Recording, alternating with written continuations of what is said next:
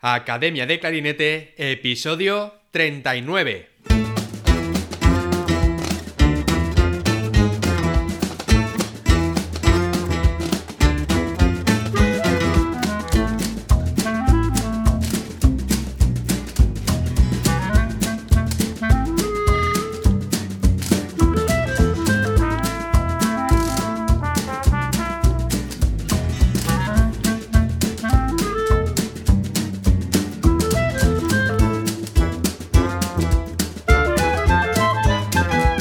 Bienvenidos a Academia de Clarinete, el podcast donde hablamos sobre aprendizaje, comentamos técnicas, consejos, entrevistamos a profesionales y hablamos sobre todo lo relacionado con el clarinete.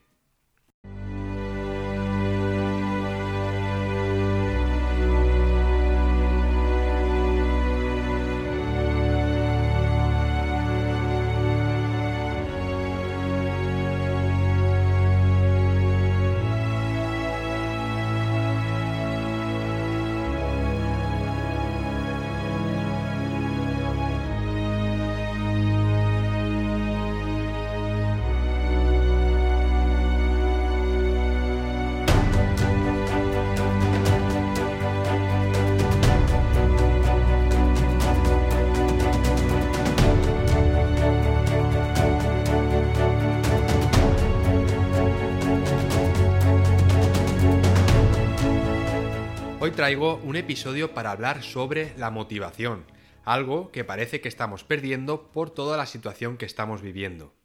Hace unos años, en un programa de televisión, un profesor de matemáticas dio una interesante charla sobre la motivación en los estudiantes.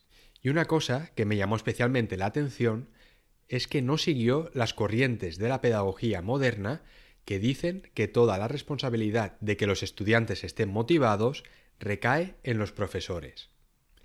Voy a poner un fragmento de su intervención para que escuches lo que decía este profesor. Nuestro sistema educativo se basa en el engaño, porque nunca habla ni del esfuerzo, ni del trabajo, ni del conocimiento. Lo envuelve en destrezas, espíritu crítico, creatividad, pero el espíritu crítico sin conocimiento es charlatanería. Un fanático es un ignorante lleno de espíritu crítico. No hay obra de arte que no tenga detrás muchas horas de estudio y conocimiento y al conocimiento llega con esfuerzo y con el ejercicio de la memoria tan denostada hoy. Entonces nuestro sistema engaña y es un engaño que cala enseguida, porque si a los niños les dice lo importante es estar motivado, es estar contento, ser felices, se lo creen. Pero cuando a un niño le pasas con ocho asignaturas suspensas, le estás engañando.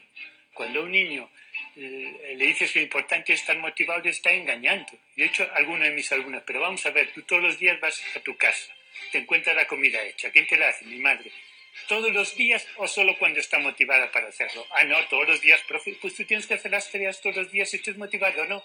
Así de fácil. ¿Qué mal es usted, profe? Malísimo. Todos tenemos unas obligaciones que hay que hacer, estemos motivados. No, y negar eso es engañar a los niños. Así de fácil. Y nuestro sistema es malo porque se basa en el engaño. Primero tienes que aprender por obligación, luego lo cogerás gusto. Yo la asignatura que peor llevé fue las matemáticas. A fuerza de estudiar sin ganas terminé cogiéndole el gusto. Si en lugar de decir, has suspendido, pues ahora te aguantas y estudias para probar septiembre, me hubieran puesto un psicólogo, me hubieran creado un problema que no tenía. No, no te gustan, es igual, las estudias. Ya les irás cogiendo gusto. Y de hecho, toda, toda cosa, por muy creativa que sea, tiene una rutina. O sea, un buen pianista ha pasado muchas horas haciendo escalas. un buen matemático tiene que hacer muchas veces ejercicios rutinarios para interiorizar ciertas rutinas de cálculo. Y para escribir bien, primero hay que hacer muchos dictados. Entonces, primero tienes que trabajar porque es tu obligación. Este profesor se llama Ricardo Moreno Castillo. Es licenciado en matemáticas y doctor en filosofía especializado en historia de la ciencia. Es autor de una veintena de obras sobre matemáticas, sobre filosofía, ha escrito varios libros y también ha traducido varios códices matemáticos árabes. Esto te lo digo para que veas que detrás de estas palabras no hay ningún charlatán, sino un profesor con una gran trayectoria y crítico con el sistema de enseñanza actual. Parece que la motivación sea la clave del éxito de un aprendizaje. Está claro que la motivación es importante, pero me gustaría lanzar algunas preguntas al aire. ¿Es el papel fundamental de los docentes poner todos sus esfuerzos en motivar a los estudiantes?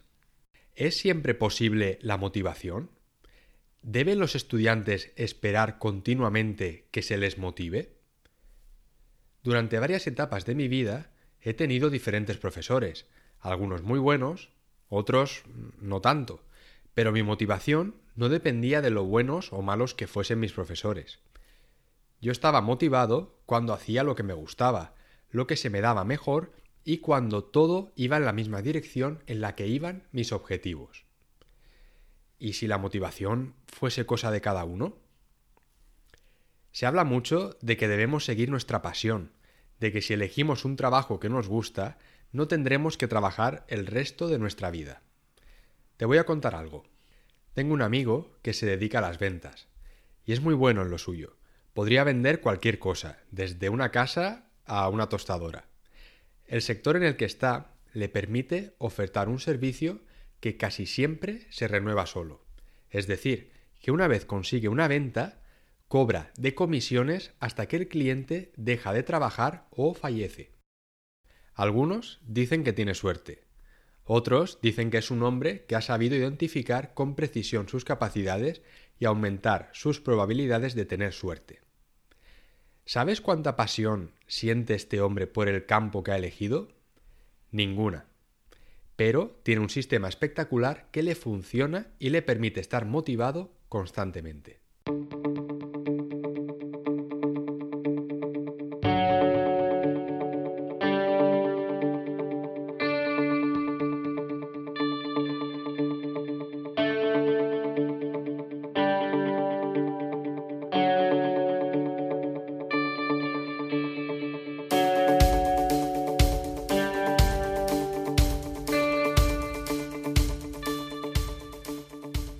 Clase, a la gran mayoría de estudiantes no les gusta empezar tocando los ejercicios de calentamiento y de notas largas.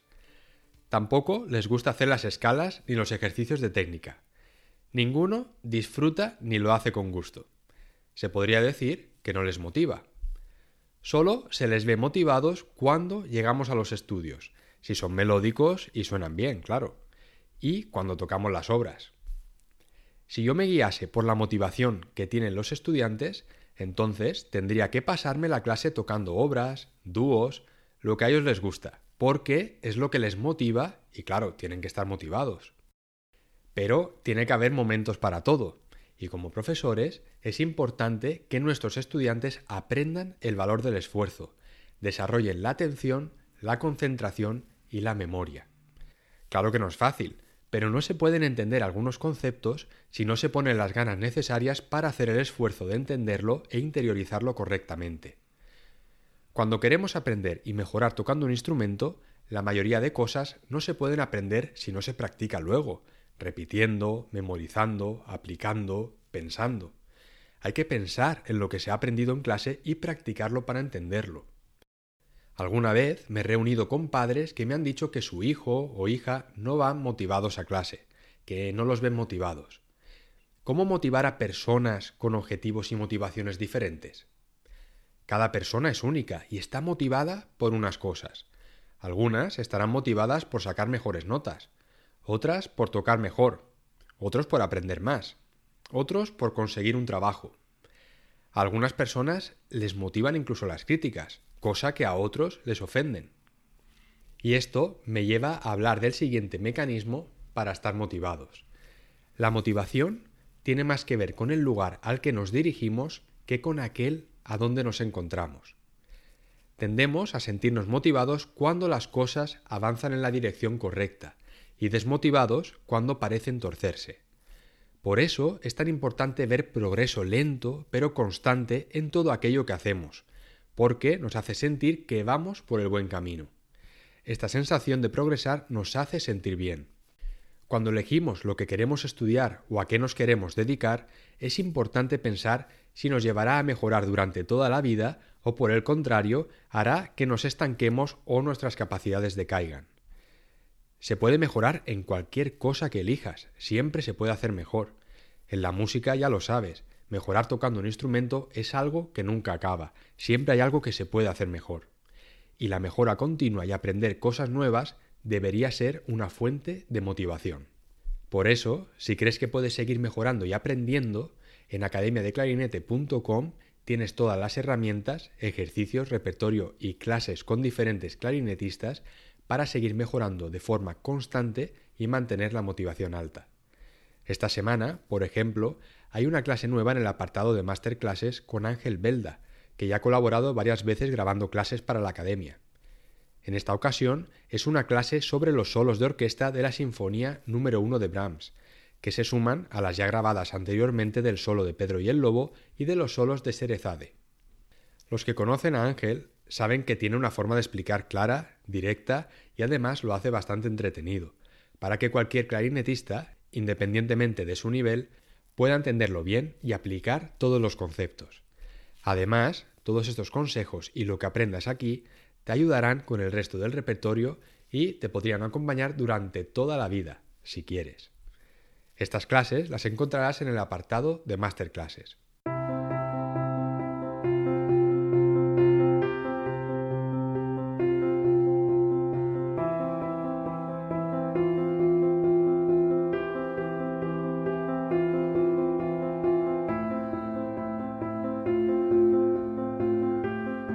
Y ahora vamos a seguir con otro componente que influye bastante en la motivación, y es la imaginación. Esto va relacionado estrechamente con aumentar nuestro nivel de energía, ya que a menudo el pesimismo es un fracaso de la imaginación.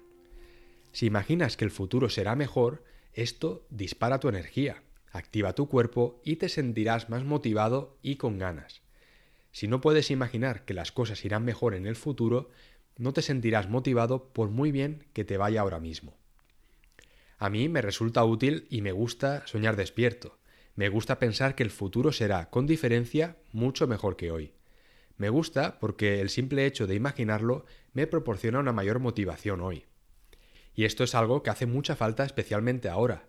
Para ponerte en contexto, por si escuchas este episodio dentro de muchos años, hoy es 8 de enero de 2021 y supongo que estarás al tanto de todo lo que está pasando.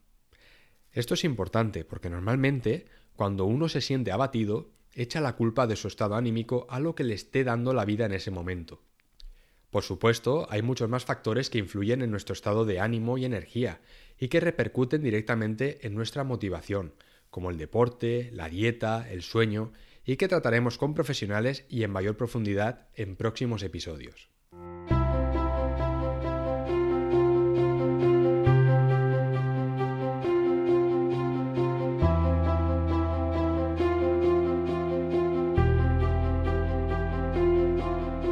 Para terminar este capítulo, me gustaría hablar de la importancia de potenciar más entre nuestros estudiantes la idea del esfuerzo, del mérito, del progreso diario y de la competencia sana contra uno mismo para mejorar constantemente. Porque cuando hay un progreso lento pero constante en todo aquello que hacemos y las cosas avanzan en la dirección correcta, estamos motivados. Y eso es lo que nos hace sentir que vamos por el buen camino.